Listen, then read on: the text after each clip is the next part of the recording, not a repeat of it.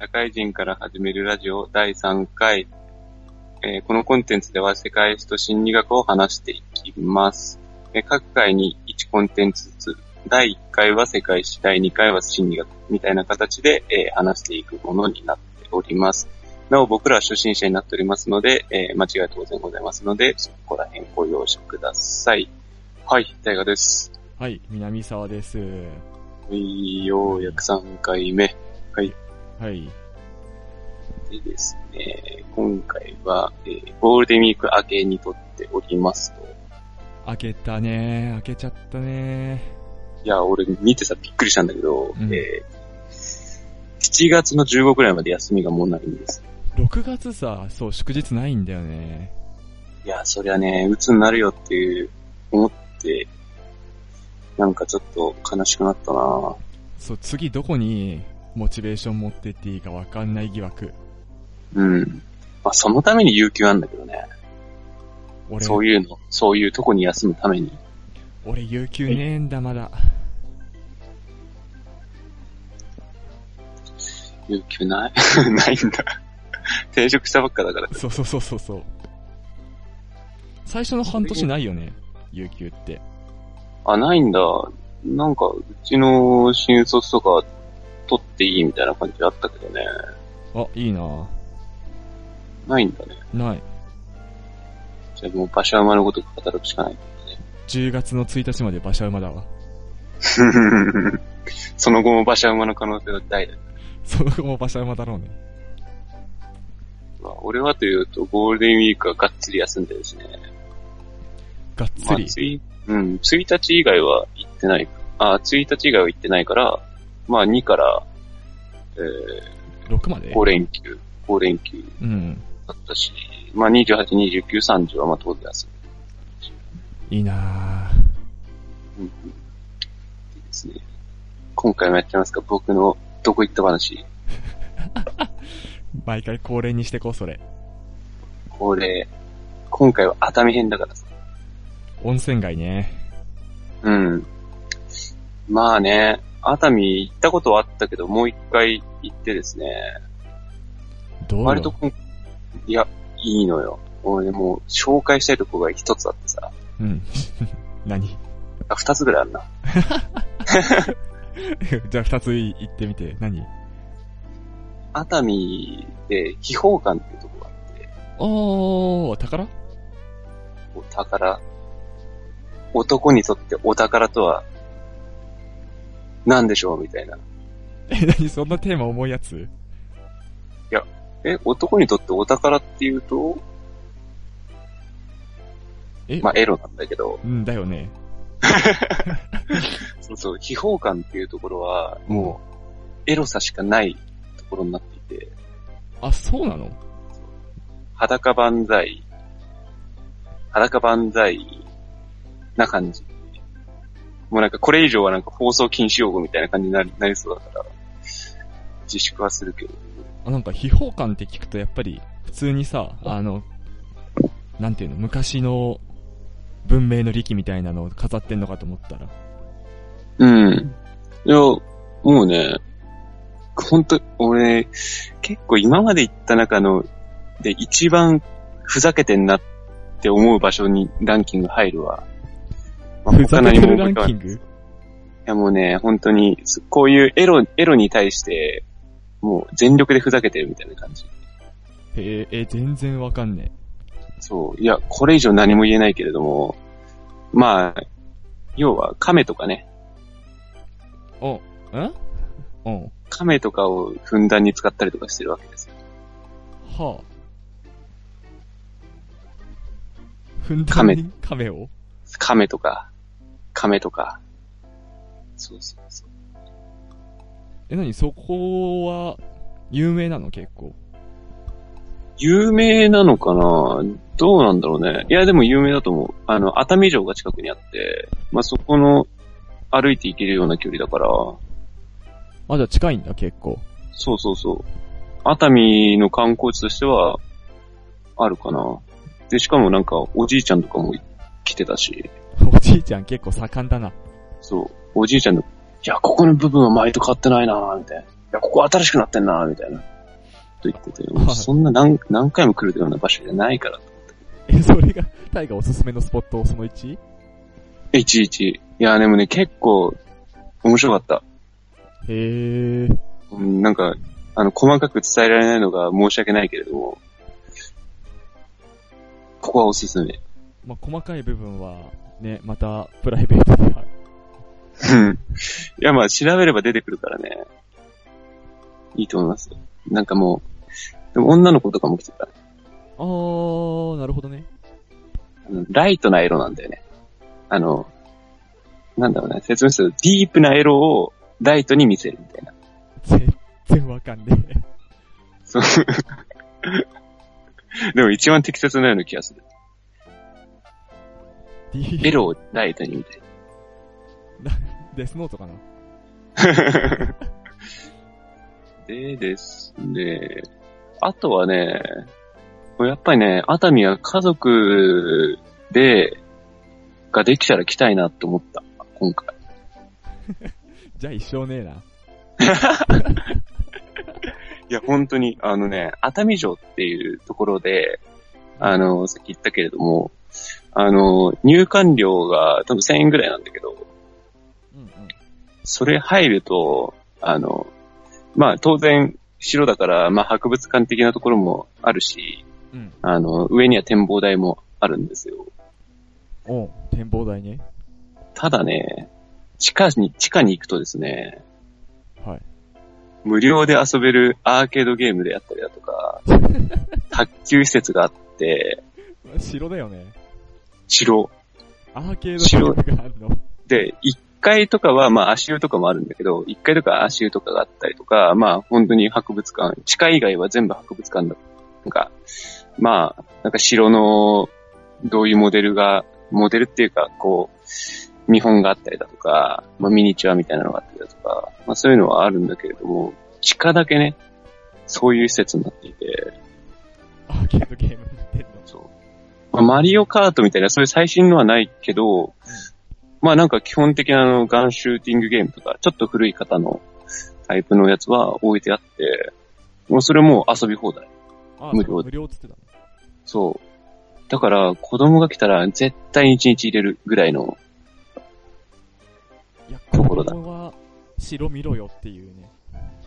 いやいやいや、もう遊ぶでしょう。あれは絶対楽しいなぁって思って、で、まあ、かと思うと、まあ、熱海っていうところは離島もあったりとかするんで、うんうん。初島っていうとこがあって。初島に行くと、もう熱海城であんだけアーケードゲームで遊んでた子供たちが、釣りをしたりだとか、あと、まあゴルフもあるな、フットサルもあるな、バスケもあるな、みたいな。もうなんか、こう、アウトドアの、あと、アスレチックとかもあって、もうアウトドアの聖地みたいな感じになってる。へえ。初島いやもうだからもう、元気な子供も、もうゲーム好きな子供も楽しめるような、えー、ところに熱海はなっているなと思って、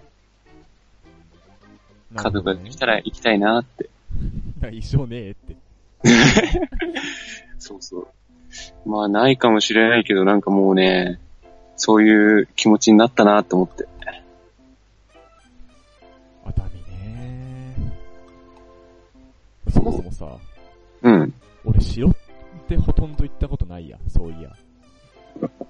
ああ、城？大阪城とか、ないと熊。本とか？あの、長野のね、松本城と上田城は行ったんだけどね。ああ。なんかまあ別に、い、行かなきゃ行かないでいいもんな。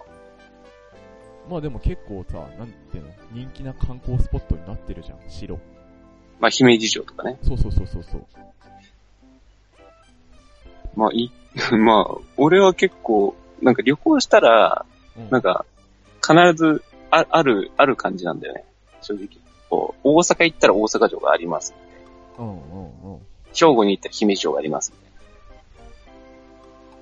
だからなんか、まあ意識はせずとも行ってるなって気はするけど、逆に旅行行ったら行かないんだ。いいや、わざわざ行かないね。あ、そう。なんか、たまたま会ったら行くかもしんないけど、わざわざ城に向かおうってはなったことないな。確かに、二人で青青森行った時行かなかったね。行ったよ、弘前。あ、弘前、あ、そうだそうだそうだ。行ったじゃん。中入ってないけどね。そう、外から眺めたいやつね。そうそうそう。まあ、城？ってもう本当に、あの、どこ行ってもそんな変わんないっちゃ変わんないからね。まあ中身とかはね、うん。まあなんか天守閣行って、こう、ああ、街、街ってこんなになってるんですねって見るぐらいの、あと外観？うん。まあ、ほんとそ、そんなもんだからね。海外の人は行ってみたい。なんだっけ？あの、ドイツの有名なやつとか。行ってみて。ちょっと名前はわかんない。アホ丸出しじゃねえかよ。あの、見た目、見た目っていうか昔ちょっと調べたことがあって、うん。見た目がね、あ写真でしか見てないんだけど、めちゃくちゃかっこよかったのよ。あ、そうなんだ。まあ確かに、まあスペインとかもね、あるしね、ドイツはノイシュバインスタイン城。あ、そうそう、多分それだわ。あの、なんだっけ、シンデレラ城のモデルになったとかなんとかってやつ。うんうんうんうん。あれとか行ってみたいけどね。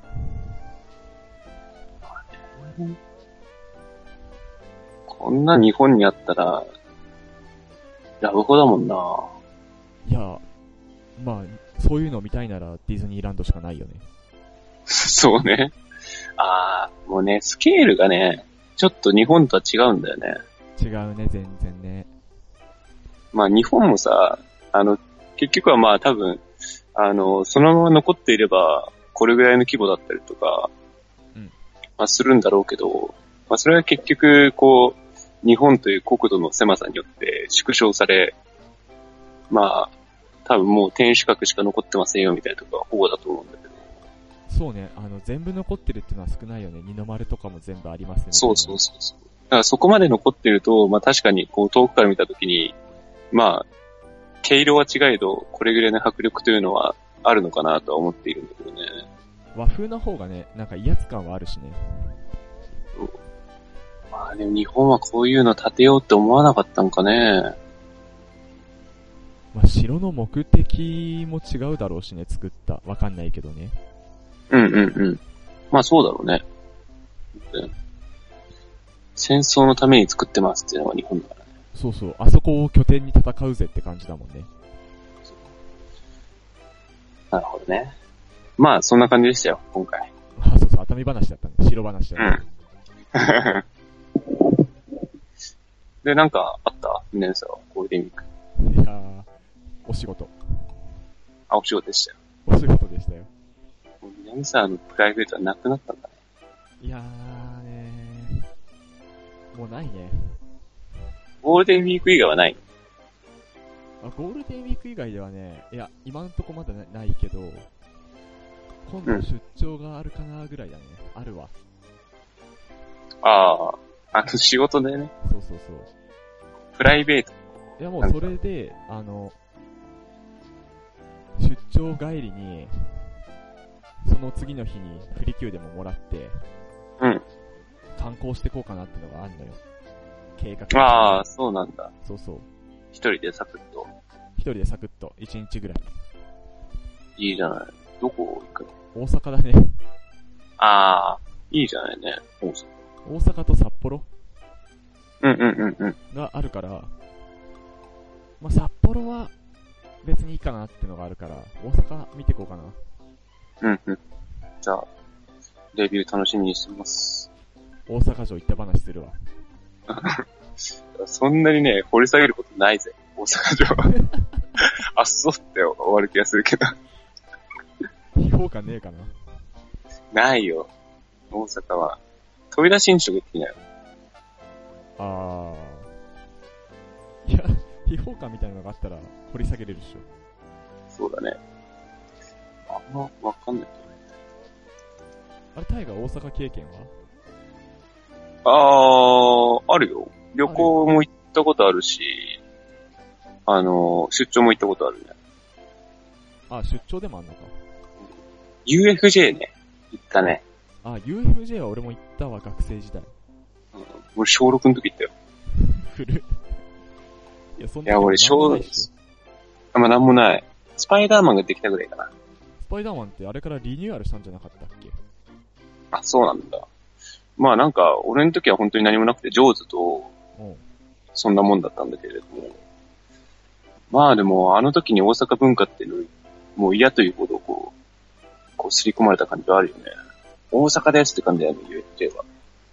あのさ、なんだろう。まあ、ディズニー、俺たち関東っていうか千葉県民だとさ、うん、ディズニーっていうものがあるじゃん。うん。まあ、どうしたって比べちゃうよね。そう。で、まあ、やっぱり特徴的なのはファストパスがないじゃないか。そう、ファストパスを兼ねて買うんだよね、UFJ。そう。っていうところがもう、単純になんか、国土の違うレベルで、なんかこう、小6なりに受け止めたね。俺、あとね、あの、入場口のちょっと前ぐらいに、オートヤとローソンとサイゼリアが立ち並んでるのを見て、うん。あ、なんか、世界観の作り込みとかではないんだなって感じたわ。あー、なるほどね。庶民感あるじゃん、サイゼリアとかオートヤって。そうだね。それをさ、何なんか、入場口の、入場口の目の前に置いてあるからさ、はいはいはい。もうなんかすごい、世界観も作り込んでないよね。なんか高速道路とかもババチーって見えるもんね、確か。うん、そうね。だからなんかこう、カラスが止まらないようにこう対策をしているディズニーランドとか、なんかそういうなんか世界観を大事にしてるっていう考え方はないんだよね。まあ、どっちが遊園地っぽいって言ったら多分、UFJ なのかなっていうのはあるけどね。うーん。まあそうだね。あの、ジェットコースターとかもやっぱり、楽しいジェットコースターは多分 UFJ なのかなって。ああ、そうね。独特だもんね、ディズニーは。あれはちょっと違うよね。うん、なんか、本当に虜になる人の気持ちもまあわかるというか、まあ、本当に、類、例を見ない感じだよね、他に。そう。まあもうできないだろうね。レゴランドももう無理だね。レゴランドってどこだっけ？名古屋？名古屋。聞かないね、もうあれ。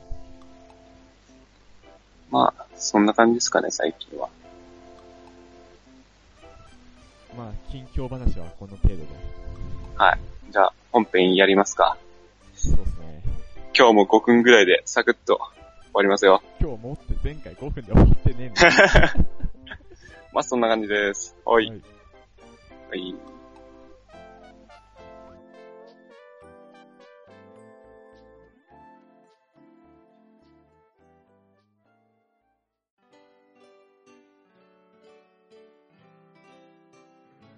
はい、本編でーす。本編でーす。えーとですね、今日はメソポタミア文明を説明しようと思っております。チグリス、ユーフラテ、ユーフラテスだっけ？そうそうそうそう。で、なんだっけ？前回そうだね。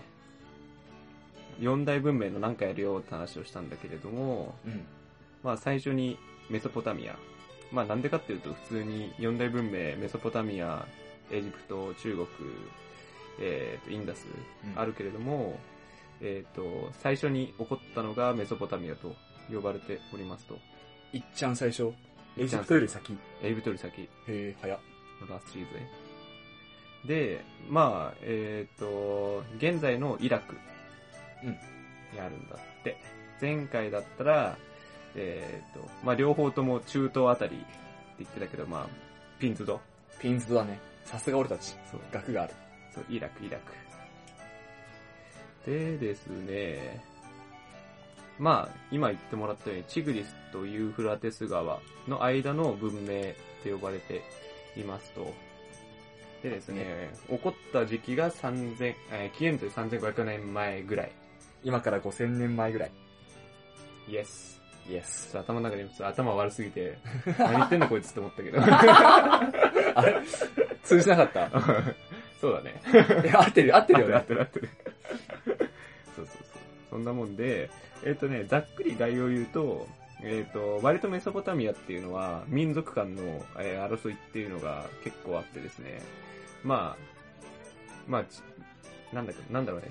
川が2つあって、交通の便がいいからこそ、いろんな民族がいっぱい入ってきて、いろんな民族と交差が起きて、いろんな王朝が出てきちゃうっていう。あ、川があると交通し、交通手段になるの？そうそう。あの、まあ、いろんな文明において、そう、うん川っていうのが、まあ、まあ、すごい、ざっくり言うと農業が発達する、うん。船とかで交通の便がいいです。うん、うん。まあ、要はいろんな村同士で交流とかもできるし、川下から川上行くの大変そう。確かにね。一方通行じゃんか。確かに。まあ、そういうのもある、あるんだろうね。まあ、っていうのがあって、まあ、各四大文明それぞれで、まあ、中国文明だったら、えー、黄河？そう。インダスだったらインダス？うん、そのまんまだ。エジプトはナイル、うんっていうでかい川がある周辺で文明っていうのが起こってますよと。うん。でですね、川があることによって、まあ、農業がちゃんとできるようになったからこそ、そういう文明を考えられる余裕があったとも言えると。まあそう、あれだね、狩りに行かなくても済むし、みたいなね。そうそうそう。だからもう、あの、食べるのには困らなくなったから、何か、まあ、哲学とかもそうだよね。生まれた根源としてはもう、余裕があるからそう、余裕があるから、そういう考えにふけっちゃうと。っていうのがもう、この文明の起こりっていうのも、そこから来てますよと。でですね、えっ、と、メソポタミアは、えっ、と、ウル王朝っていうのができて、アッカド王朝っていうのができて、えーバビロン王朝っていうのができていましたと。まあ、こういう感じで王朝とか民族っていうのが、えっ、と、どんどん変わる変わる来てますよと。で、ウル王朝が最初できたんだけど、えーまあそこに、で、来てる民族っていうのはシュメール人。出た、シュメールさん。で、その後のアッカド王朝とかは、まあアッカド人かな。あ、それは知らない。あの、もう、な、もう違う民族が入ってきて、えっ、と、まあそこの転覆転覆が起こって、シュメール人はあの目がクソでかいやつだもんね。イエス。そう。でかくて、シュメール人すげえぜっていうのはよくみんな聞くとは思うんだけど、うん聞く聞くシュメール人はね、やっぱすごかったんですよ。何が？えー、くさび型文字。ああ、そっかそっかそっかそっかそっか。くさび型文字を発明したのもシュメール人と言われていてですね。えっ、とね、くさび型文字はね、三角とかね、四角とかね、なんか波線とかね、いろいろ組み合わせてうんなっているような感じらしいよ。まあ見た感じそんな感じだったわ。あー、なんだっけ、くさび型文字って象形文字みたいなもんだっけ？うーん、なんか絵っぽくはないんだよね。絵っぽくはないんだきそう、記号の組み合わせみたいなへ感じだったね。で、まあ、書いてたところでいくと粘土板。まあなんか、えーっとね、紙とかではなくて、まだ薄い粘土板に対して、えー刻み込んでいたと。ー。うん。掘る感じってこと？そう、掘る感じで、それをどんどんどんどん積み重ねたりとかして、えー記録してましたよと。まあ記録してたのはまあもちろん、まあいろんな生活の記録であったりだとかっていうのもあるんですけれども、まあすでにこの頃から、えー物語とかっていうのも記されていて、えーまあ使い方としてはもう僕らとほぼ変わらないぐらいのレベルまで、えーまあ来てますよと。物語ってすごいね、その時に。小説ってことでしょ？そう、小説。まあまさに僕らが知っているギルガメッシュですよ。わかんねえ。ギルガメッシュって名前しか知らないんだけど。フェイトで出てくるギルガメッシュですよ。あー、フェイトで出てくるのか、ギルガメッシュ。あの、黄金の騎士みたいな感わかんないじ。めちゃ強いのよ。めちゃ強いのよ。あいつマジでどう倒すんだろうね。俺。え、何それはゲームの中でもう最強キャラ、ラスボスぐらいの。最強のラスボスぐらいガンダムでいう百式みたいの。いや、百式そんな強くねえだろ。金ピカって言ったかあ、ら。まあ、きまあ確かに似てる。金ピカで、うんまあでも大体、おごって負けるみたいな。あー、なるほどギルね。ガメッシュがね。百式ではないね。そうそう。まあギルガメッシュは、えっ、と、ギルガメッシュの冒険譚みたいなのが書かれていて、うん。トム・ソーヤの冒険みたいああ、まあそのトム・ソーヤの冒険を俺は知らない。あ逆に？中身をね。中身をね。で、ギルガメッシュは、えっ、と、永遠の命を求めて、えー冒険をするみたいな感じの、なんかちょっと熱い少年漫画みたいなねな。うん。感じらしい。へ中身的には。それ、解読したやつもすげえな。そうなんだよね。くさび型文字で書かれてるんでしょ？くさび型文字で書かれてる。すげえ、解読したやつがすげえよ。なんすごいよね。でですね、えーっと、まあ、シュメール人とかは、えシュメール人は、えー他にもですね、60進法、まあ、1分60秒とかの話があると思うんですけれども、まあ、そういう60進法を発明したりだとか、あとは単位歴だね。えっ、と、まあ、今は太陽、太陽暦太陽暦だね。ね。でやってるけれども、まあ、この頃は、えー月の満ち欠けで、えー、と単位暦というものを見て、えー、と大体、えー、と1年が354日ぐらい。若干のズレだ。若干のズレがある。なので、まあ若干ずれてくるから、まあそういう、あとは新刊であるとかが、えーそこを修正したりだとかして、なんか、うんやらやってたっぽいよ。新刊ってそういう役割なんだね。で、新刊は、えっ、と、なんだろうな、えっ、と、この頃っていうのは、アニミズム文化。うんまあ、えっ、と、要は自然最強。うん自然最強なんだ。だから、えっ、と、太陽であるとか、えー風であるとか、いろんな自然、すべてにおいて神に称えるから、大体その原始仏教、うん原始仏教じゃねえ原始宗教っていうのは、えー、すべて多神教。うん、うん、すべてにおいてもう神がいるみたいな感じだから、多神教と呼ばれていて神が多いですと。で、えっ、と、その神を従えるのが神官だから、えー要は、えー気候を支配する。うん。うん気。候を支配したりだとか、えっ、と、まあ、天候を読むとか、っていうのが神官の役割としてあると。気象予報士が最強ってことなんです。そう。そうそうそう。まあ、それが直結するのが農業になってるわけだから。そうね。そう。まあ、日照りが続きすぎると枯れちゃうしとか。そうそう。まあ、そのために、えー神に何かこう、なんだろう、わかりやすく言うと、なんか身代わりじゃないや。なんか、こう、お供え物をするみたいなのとかも神官がこう取り行った供物をりとか。捧げる感じそうそうね。人とかも供物捧げたりってね、日本でもあるしね。あったしね。で、こういうなんか気候を読むとか、えーっていう話がある流れで、まあ星とか、えーまあ月もそうだけれども、まあそういう見るっていうのをすごい行ってきたことによって、えっ、と、星占いっていうのもできてきましたよと。カニ座のあなたは、みたいな。そう、蟹座とか、まあ、結構あるのが、まあ、太陽とか月、水星、金星、火星、木星、土星みたいな。水金地下木ドッテン解明。お、すごいじゃん。あれなんだっけ？どっか外れたんだっけ名誉かな名誉外れたんだっけ名誉か海洋か。どっちかでね。水金地下木ドッテン明快になって海洋外れたとかそんなんだっけ？あの、天皇も、天皇も外れた感あるよな。え、でもドッテンの点変えちゃう？ああ、欲しいもんね。うん、明快のどっちかでしょ。確かに。まあ、どっちでもいいか。で、今の星占いとかだと、まあ、太陽が、まあ、外面であったりだとか、月は逆に言うと内面、内面を表してたりだとか、うん。水星は知性、マーキュリーだね。セーラームーン。セラムンで言うと。金星は愛情、みなこちゃん愛情に溢れてないんだまあいいや美しさがあるよ。あ、美しさはあある。と美しさはあった。みなこちゃん可愛かっ火星は勇気。た。あー、そうね。うん。で、木星は幸運、発展。いあいつ、運良かったのか。や、発展、は、俺も、待って、セーラージュピターって全然名前出てこねえ。なんだっけ、あの子の名前。まこちゃん？まこちゃんだっけ？あ、まこちゃんだったか。だった気がする。で、土星が忍耐制限。あー、忍耐、そうね。うんうん。セーラームーンで見ても、なったと。逆だね。うんこっから、セセーラームー。なるほどね。でですね、まあ、ここら辺がざっくりした概要でもう、まあ、そんなもんなんだけれども、うん。えっ、と、まあ、メソポタミアっていうのは、こんだけ発展した文明をえー開いているので、まあ、他の文明であるとか、まあ、いろんなところに影響性っていうのは及ぼしていますよと。はいはい。えっ、と、例えばで言うと、いやもう例えばじゃねえな。別に影響性でもないけれども、うん。ね、いろんな今のサブカルチャーにおいて、メソポタミアの神っていうのはドンって出てきてるんですよ。あー、パズドラとかだって、そうそうさっきのギルガメッシュのフェイトの話とかもそうそうね。ティアマトとかね。ティアマトね。ティアマトね、めっちゃ聞くわ。俺グラブルしかないわ。グラブレ知らねえけど俺。ティアマトとか。ほら、あと、シュマシュだよ、シュマシュ。シマシュわかんねえな。シマシュシュマシュは本当太陽神だからね。太陽神？もう一番偉いぐらいだよ。太陽神ラーみたいなもんあ、そうそうそう。エジプトで言うそうそうそうそう。あと、正義の神。まあ、裁、裁きの神とも呼ばれるね。ジャッジメントチェーン。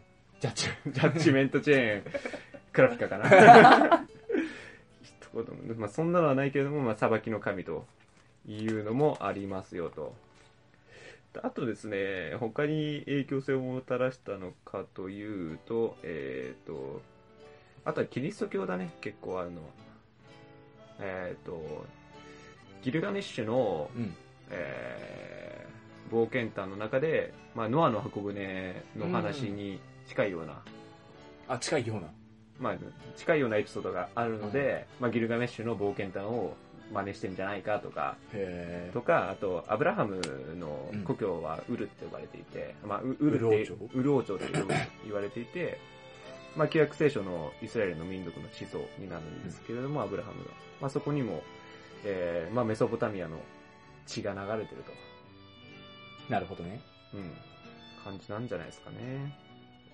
あと、えっ、と、シュマシュの流れで言うと、えっ、と、バビロン王朝の時に、えーハンムラビ法典っていうのが、ああ、目には目を、歯には歯を。そうです。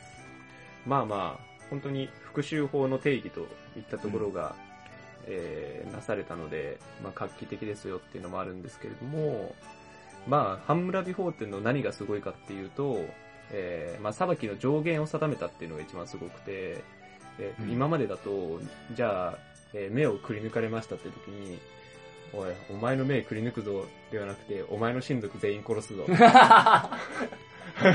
何倍返しだよ。でもいいわけだよ。あなのよもう上限がないから。なぜならば。ただ、このハンムラビ法典ができたことによって、相手の目目しかくり抜いちゃいけないようん。ってなるわけだから、まあまあまあ、そんな大きな被害は出ないよと。なんか怖いね。うん。逆にね。じゃあ、じゃあ、いっか、みたいな。ああ、目なくなってもいいなら、あそうそうそうそうそう。殺したらどうなるんだよね。死ねって言われるんじゃない？なんか物盗んで、物が取られるだけだったらいっか、みたいな。まあそうだよね。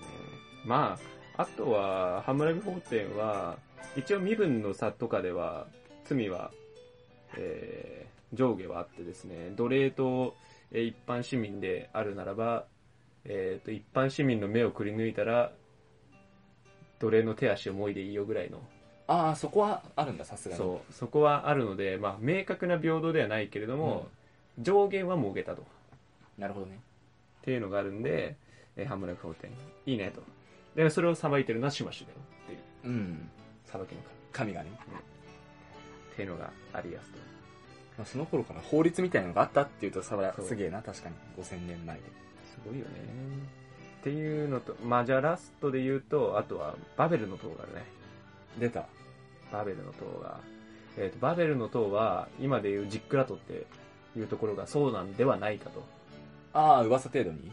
まあ、バベルの塔は、あの、ブリューゲルの絵とかで有名なんだけれども、まあ、実実在はもう、あったかどうかもわかんないようなうん。感じだけれども、まあ、ジックラトっていうのがそうだったんじゃないかって言われています。ね。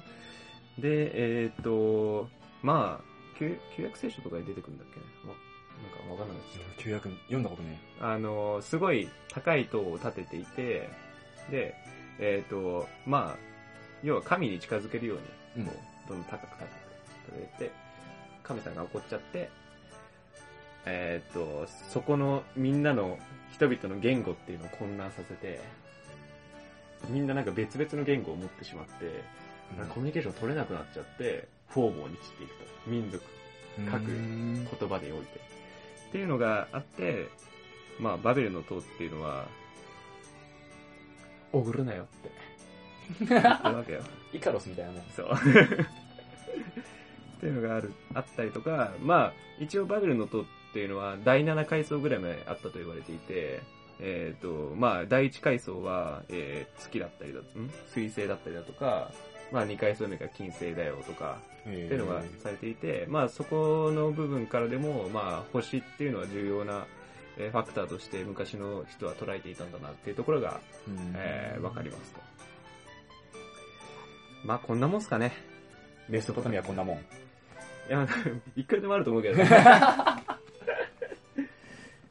そうですね。まあそんな感じで次のエジプトに、やっぱりそのエジプト文明っていうのは紀元前3000年ぐらいから始まるんだけれども、えーメソポタミア、まあ、エジプトとメソポタミア近いっていうのもあるんだけれども場所がねうんうん若干なりこう、えー似てるようなところ、うん。まあ、影響性っていうのも及ぼしてるらしいんで、まあ、次回エジプトのところで、えー次面白いと思うんで説明しますね遊戯王しか出てこないからね。そう遊戯王はね楽しいよ多分オシリス・オベリスクだ。いやねそこね面白いよそこはね面白い物語 またあるんで じゃあ、楽しみにする。遊戯王の話か、次回。次回城之内シス。ジェール、スタンバイ。次回タイガシス という感じでお願いしますはい。じゃあ本編終えますのではーい終了です。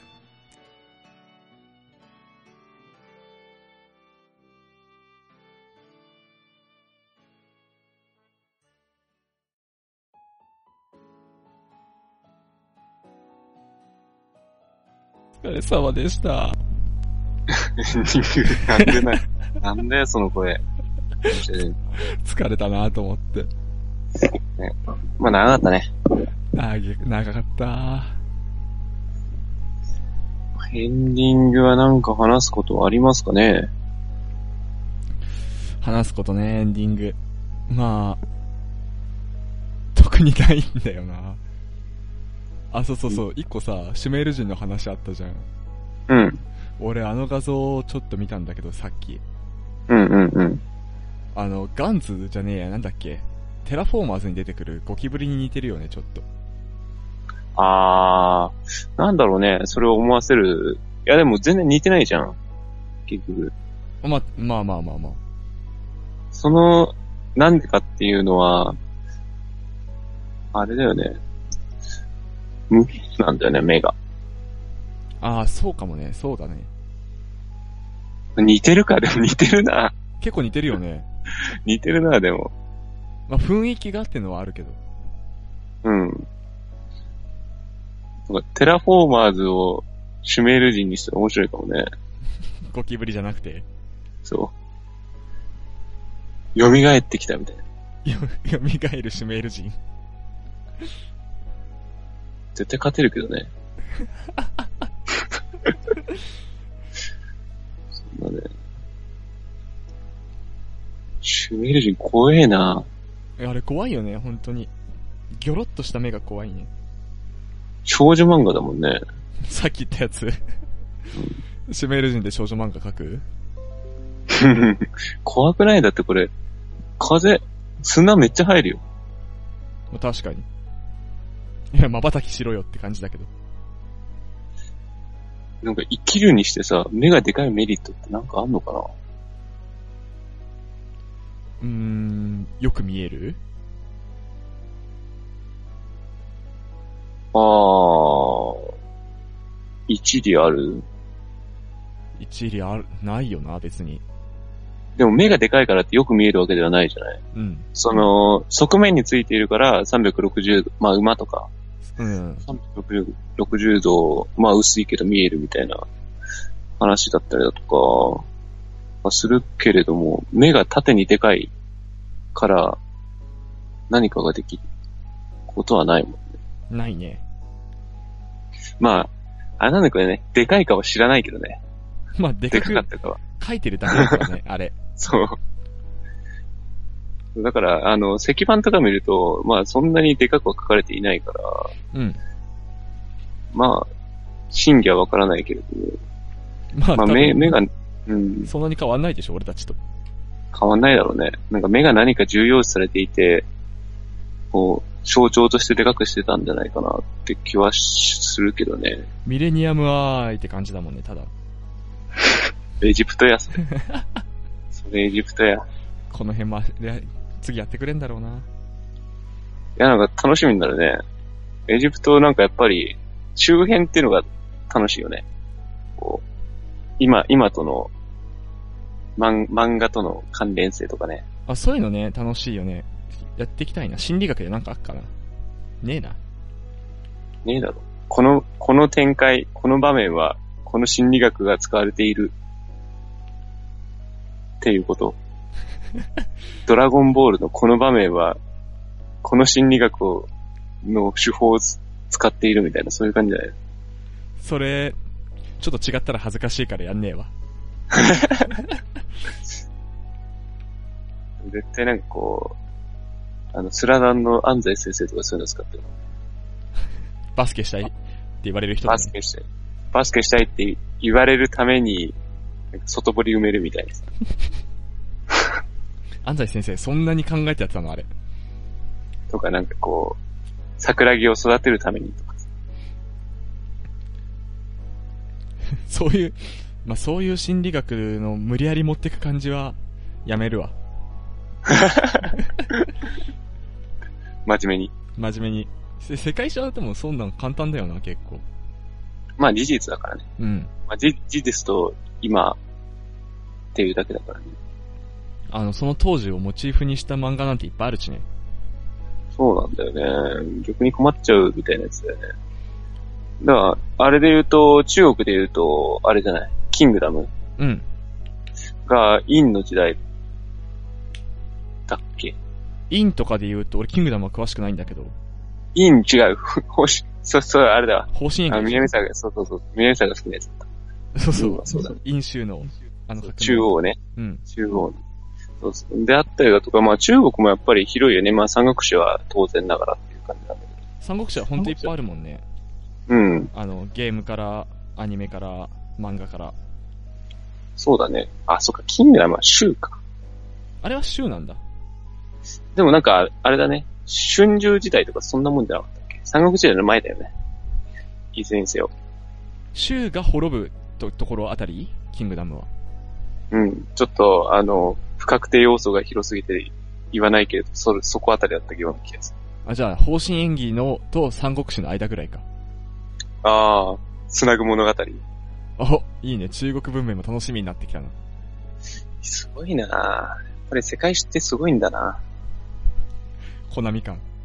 うん。なんか、アメリカ、俺結構あの、アメリカができたあたりのところとか、なんかどっかでコミカライズしてほしいんだけどね。ああ、あの、開拓したあたりの？アメリカ大陸。そうそうそうそう。とか、まあちょっとそこができてからのネイティブアメリカンとの構想的な、うん。まあ、映画でギャングオブニューヨークっていうのがあるんだけど、ああ、名前は知ってる。見たことない。そう。それが、そんな感じの、が移民も入ってきたし、まあなんか、えっ、と、まあちょっと前からアメリカに住み始めてる人がいたりだとか。まあそこら辺がこう民族との戦いが描かれているんだけど、まあそういうのも、なんだろうな、現代じゃないけど、ちょっと古い世界の話っていうのは、なかなか、なかなか、すごいなって、なんかもうバチバチな感じがね、楽しそうだなとあ、タイガそういうの好きだもんな。うん。そうそう。そう、好きだっけ？え、なんか、ちょくちょく聞く気がする。ああ、にじみじゃ出ちゃってる？あのなんか、バチバチ論争バトルみたいなの好きそうなイメージ。そう、論争じゃないよ、ギャングオブニューヨーク。まあまあまあ、肉体だけど完全に肉体だけど。そういうなんか、ガチのやり合いみたいなの、タイガー結構好きなイメージだわ。そうだよ。本気で生きようぜってやつだ。ちょっと本気出すのはもういいや。まあそういうのができなくなってきてるから、そういうの見るのが好きになるんだろうね。ないものを求めちゃうやつ。そう。もう、なんか適度に生きていくしかな、もう、現実ではきついわって思っちゃうからね。いや、まあ実際ね、そんなカロリーどっから出てくんだよって感じだし。そう。そうね。まあそういうのも関連づけて世界史をやっていこうかなと思いますよ。まともに勉強してたらつまんないんで。そうね。まあと、大河がね、興味あるとこだけポンポンポンってやってもね、全然いいしね。時系列順じゃなくても。そうだね。まあなんか聞いてる方がスッキリするかなと思って、うんなんとなくはその方向性でいこうかなと思ってるんだけど。四大文明の後は、しばらく興味あることなさそう。いや、大丈夫。ある？俺が出させてある。え？興味。何があるだろう？スパルタとか？まあでもだってその後って結局あのあれだよ。そもうそのちょっと後は、あのあれあれ、アレクサンドロスうん。の世界征服があるわけじああ、それは興味あるんだ。えないの？いや、俺はあんまないな。ああんまない？いや、まあ、タイガが興味あるなら全然言ってくれれば、俺も興味持つわ。そう、そことかはめっちゃ楽しそうだしね。だからローマだよね。あと、そっからのキリスト教だからね。ああ、そう、キキリストは興味あるな、俺も。うん。まあそこら辺が出てくるから、まあなんか、面白いんじゃないかなと思っ。あ、まあそれで言うと、あれだね。まあ、中国とか、うん。そこら辺ってエジプトとかっていうよりも、ヨーロッパだね。こっからの時代は。ヨーロップね。そう、ヨーロップよ。だからそれこそね、世界遺産とかとね、世界遺産とかも紹介していったら面白いんだろうね。ああ、バベルの塔？もうん。ないけどね、多分。うなくなってるからね。まあ、まあ、とか、ギリシャの方行ったらいっぱいあるしね。そうそうそう。まあ、そういう哲学とかも話していきましょうよ。お、タイが得意の哲学じゃん。うん。もう、哲学、文学、ベートーベンでいこそう。え、ベートーベンね、俺最近クラシック好きだからありだわ。う。あ、そうなんだ。俺知らないから、よろしくね。任せて、音楽のことは任せて。音楽の歴史。音楽の歴史いいな。ちょっと心理学やめるわ。ちょっとパッパと終わらせて、じゃん。次回以降パパと終わらすわ。急に巻いたな、こいつ、みたいな。はい、これでおしまいですって。じゃあ余った時間を、つってまあ、そんな感じですかね。まあ、今回ね、結構、適当すぎたな、内容。ああ、何？俺？いや、俺に言ってる？違う違う、オープニングとエンディングの話。ああ、内容、内容ね。そうそう。内容が内容なんつってね。うん。おい、お、どうした？あ、なんか、俺、すごいさ、うん。あの、ダジャレをさ、うん。あの言いたい、すっごい言いたいやつ言っていい？ハードル上げんな。うん。いい言よ。葉に出したいってやつ。いいよ。花金スカイウォーカー。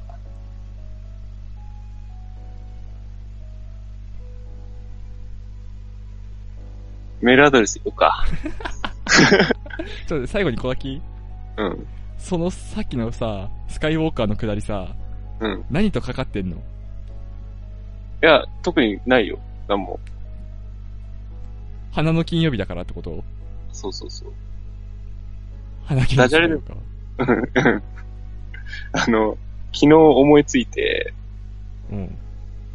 誰にも言えずに、うん。すごい言いたかったってだけ。いや、まあ、言わなくて正解だと思うわ。花金スカイウォーカーすげえ面白いなと思って、昨日。お前のセンスなさすぎだろ。昨日もうすごい遅い時間だったから、そう、誰もいなくて、社内に。誰にも言えなくて。よかった言わなくて。お前言ったら来る よ。ぜひ使ってください。花金スカイウォーカー。おう次回以降使うわ。あー、今日何曜日だっけ？あー、今日花金スカイウォーカーか、つって。